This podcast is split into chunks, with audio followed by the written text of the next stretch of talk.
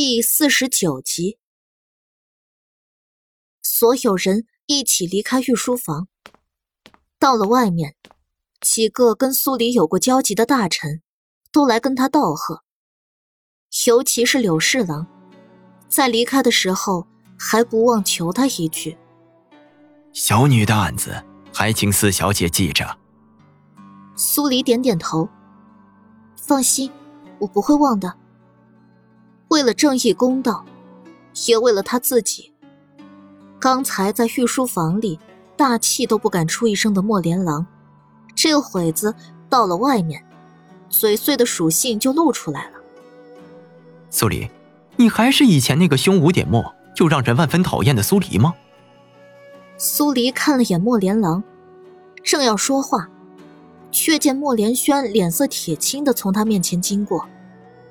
他抿了下唇，把装着黄金的托盘往莫连锦怀里一塞，帮我好好拿着，我有几句话要问太子。莫连锦眸光一深，苏黎已经转身追向了莫连轩。莫连郎张了张嘴，吐出一句：“切，我就说嘛，苏黎肯定还是喜欢太子殿下的，真是狗改不了吃。你最好把那个字咽下去。”莫连锦眸底带着抹厉色，瞥了莫连郎一眼。莫连郎咕咚咽了口口水，五哥还从来没有这样凶过他，可怕。苏黎追上莫连轩，太子殿下留步。莫连轩停下脚步，看向跑得脸色泛红的苏黎。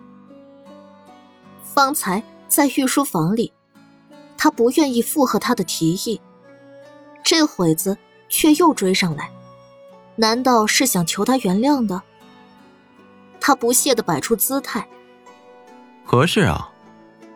苏黎在心底冷笑了一声。明人不做暗事，我想问你，那日在东城门的长巷里，是不是你派了杀手劫杀我跟莫连锦？莫连轩一怔，而后狠狠的瞪着苏黎。本宫若是想杀你，便光明正大的杀，不会用那些见不得人的手段。真不是你？苏黎抿了下唇。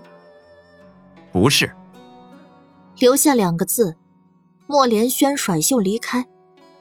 这女人，明明在一个月前还死死的缠着他，现在却对他冷声质问。如果他不是在做戏，引他注意。那他就是在找死。莫连轩走出去很远，莫连锦才走了过来。他手里的黄金早就扔给了莫连郎捧着，一抬手就揪住苏黎的后衣领，大步往一个宫门转角走。莫连郎无辜的捧着黄金，在原地凌乱了。他好端端的五哥，这是怎么了？苏黎被拽的脚步凌乱。如果不是看在他的胸口有伤，他的拳头早已经招呼过去了。砰！他被他按在了宫墙上，后脑勺生疼。苏黎，你对太子还有余情？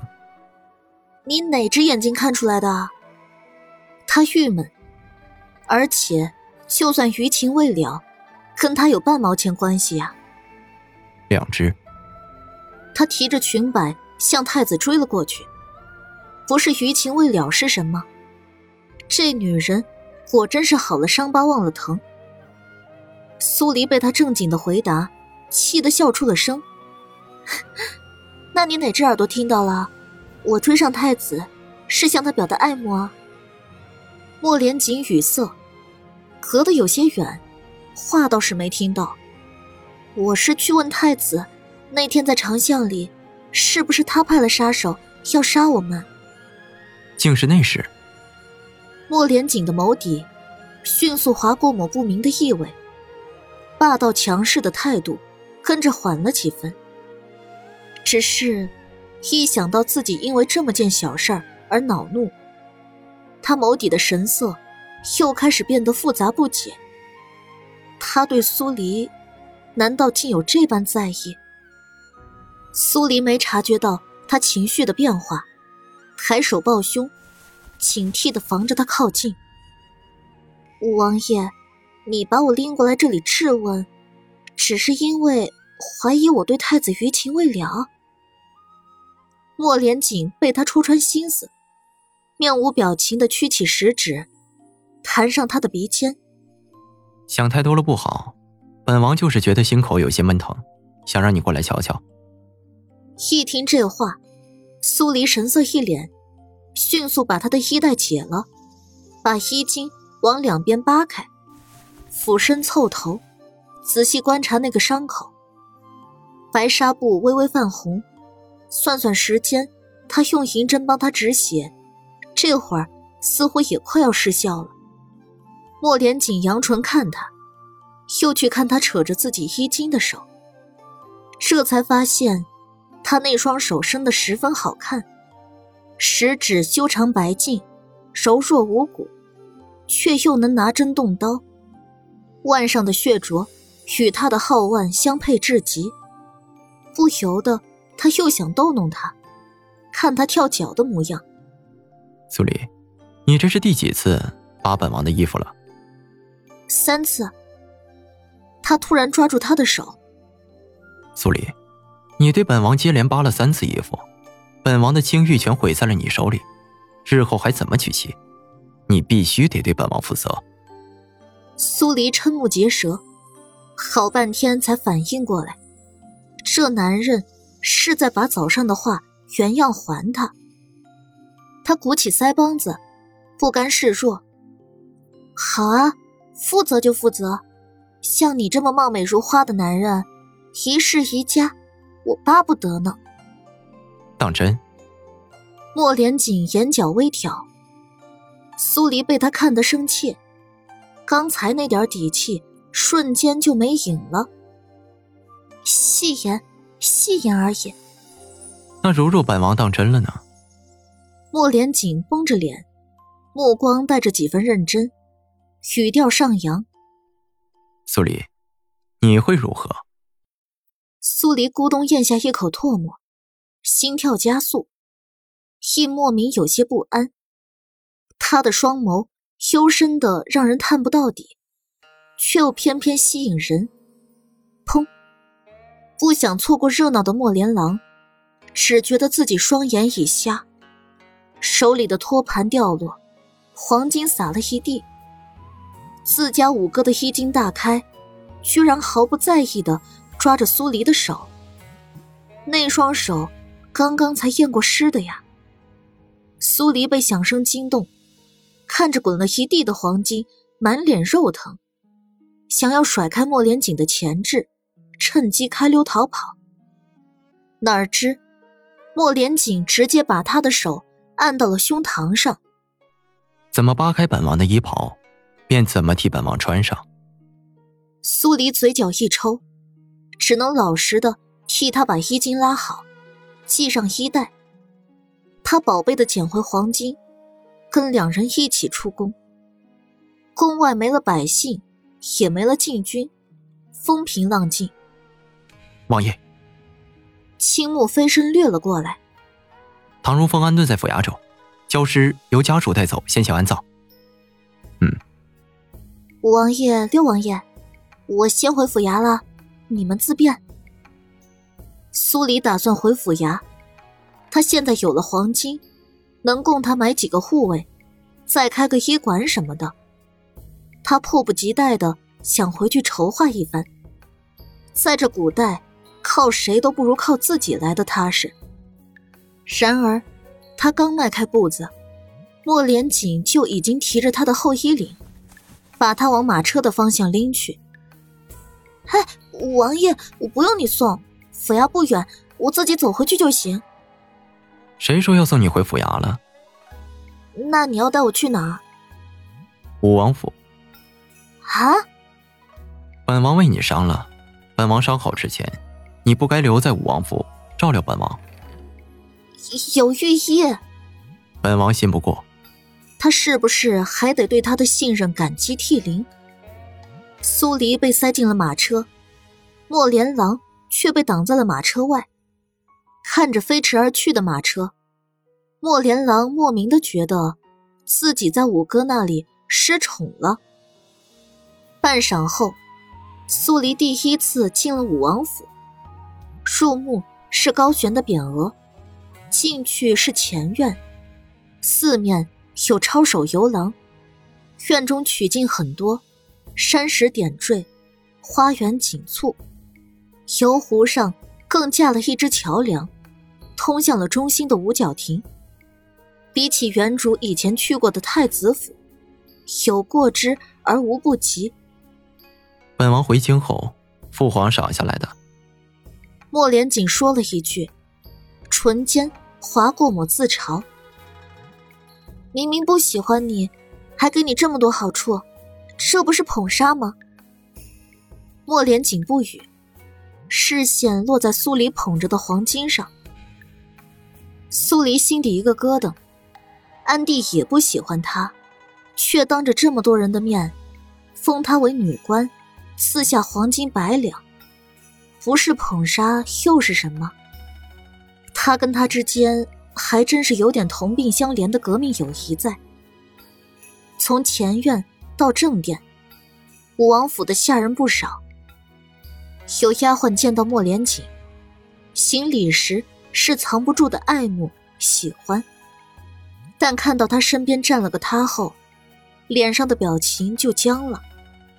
在王府中，你只需要记住四个字：啊，谨言慎行。这些丫鬟小厮，都是上面赐下来的，别人塞进来的。莫连锦睨了他一眼，还不算傻。苏黎一阵无语，刚才还有点羡慕他家大业大。现在想想，如果每天生活在别人的监视下，还不如住在草屋里，自由自在的多好。到了正殿，有丫鬟上来奉茶，将偏房收拾出来。苏黎会在武王府住几日？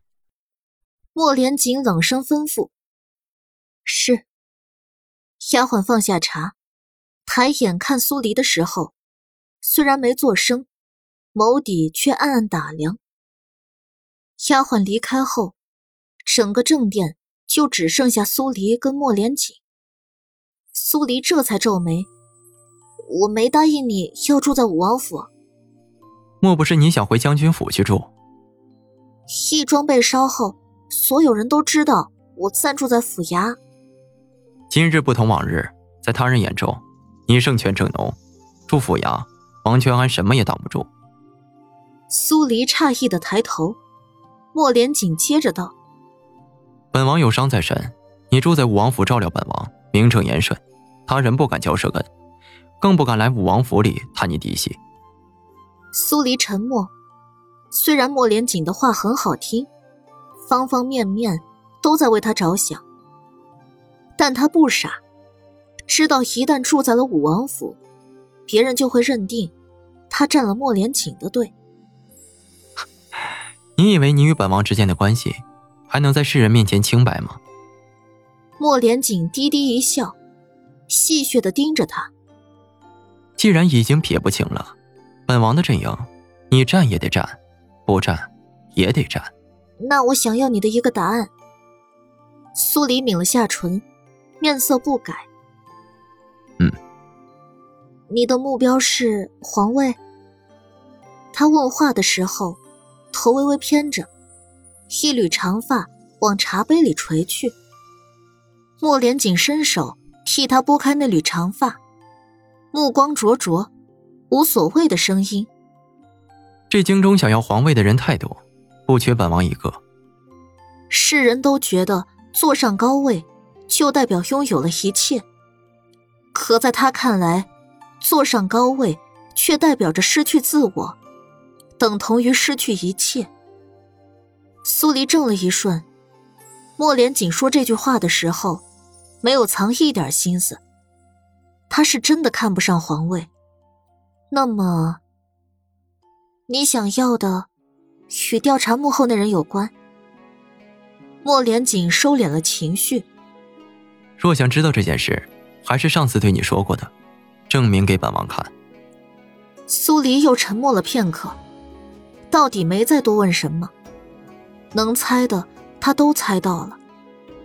只是他猜不透他最终的目的是什么，让他那么执着。莫连锦见他眉心蹙得厉害，举起手指在他鼻尖上弹了一下。